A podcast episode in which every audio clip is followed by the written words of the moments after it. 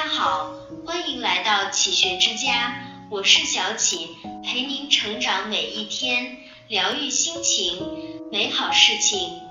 作家林清玄很喜欢买花，有一次他听卖花人说起，自然界中白色的花几乎都很香，但颜色艳丽的花往往不怎么香。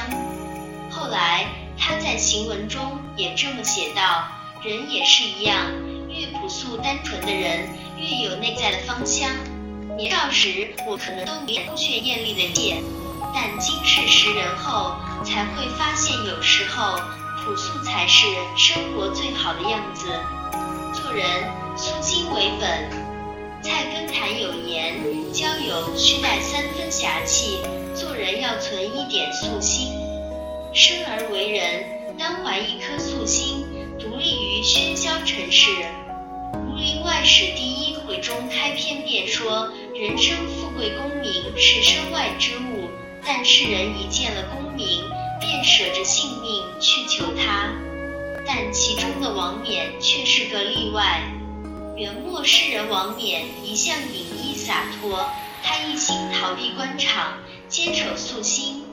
知道知县要前来拜访，他便早早出门。”之时，他为朱元璋出谋划策，却在天下平定后悄然隐退，未向君主讨求一官半职。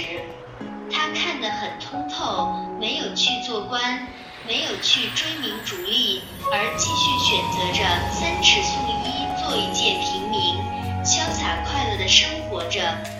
素心之人，宁静致远，能以平常之思。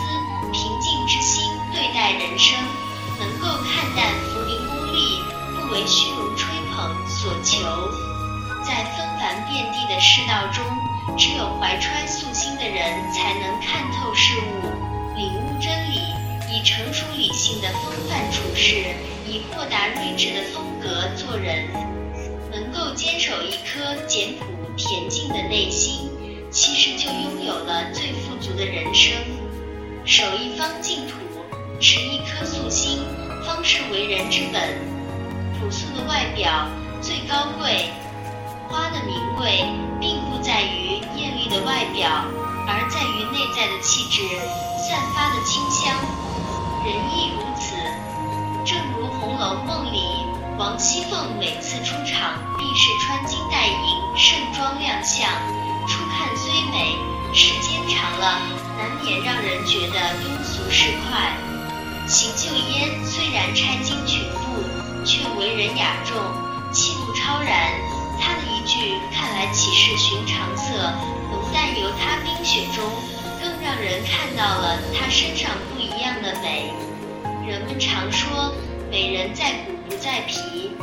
真正的美人，不必靠涂脂抹粉来装点自己。也不必靠珠光宝气来炫耀自己，再华美，得体就好；妆容不再浓艳，干净就好。一个自信的人，才会以最自然的形象示人；一个内心丰盈的人，才会舍弃外部的浮华，追求朴素干净之美。海明威在《真实的高贵》里写道：“我始终相信。”在内心生活的更严肃的人，也会在外表上生活的更朴素。大凡若简，大美若素。只有敢于洗尽铅华的人，才是真正的美人。朴素是最简约的生活美学。周国平在《人生哲思录》中写道：人们往往把朴素误认作浅显，又把华丽误认作丰富。但在快节奏的社会里，人们却常常忘记朴素的美好。作家梁实秋曾在四川住过一阵子，那时他把自己的住所命名为雅舍。那是一处建在山腰上的房子，需要登几十步台阶才到。屋顶盖瓦，四周围着竹篱笆。虽然有些简朴，陈设也简单，不过是一几一。榻，但是梁实秋时常打扫服饰，倒也整洁至极。但梁实秋说在这里书写、阅读、睡眠都有了着落，而且他时不时会更换下家具的位置，让它们参差错落有致，既不乏味，又能人入我室，即知此是我室。朴素自有其美，它不张扬，不高调，只是静静的呈现事物最简单的美好。有些好风景，不言不语，却能慢慢滋润心田。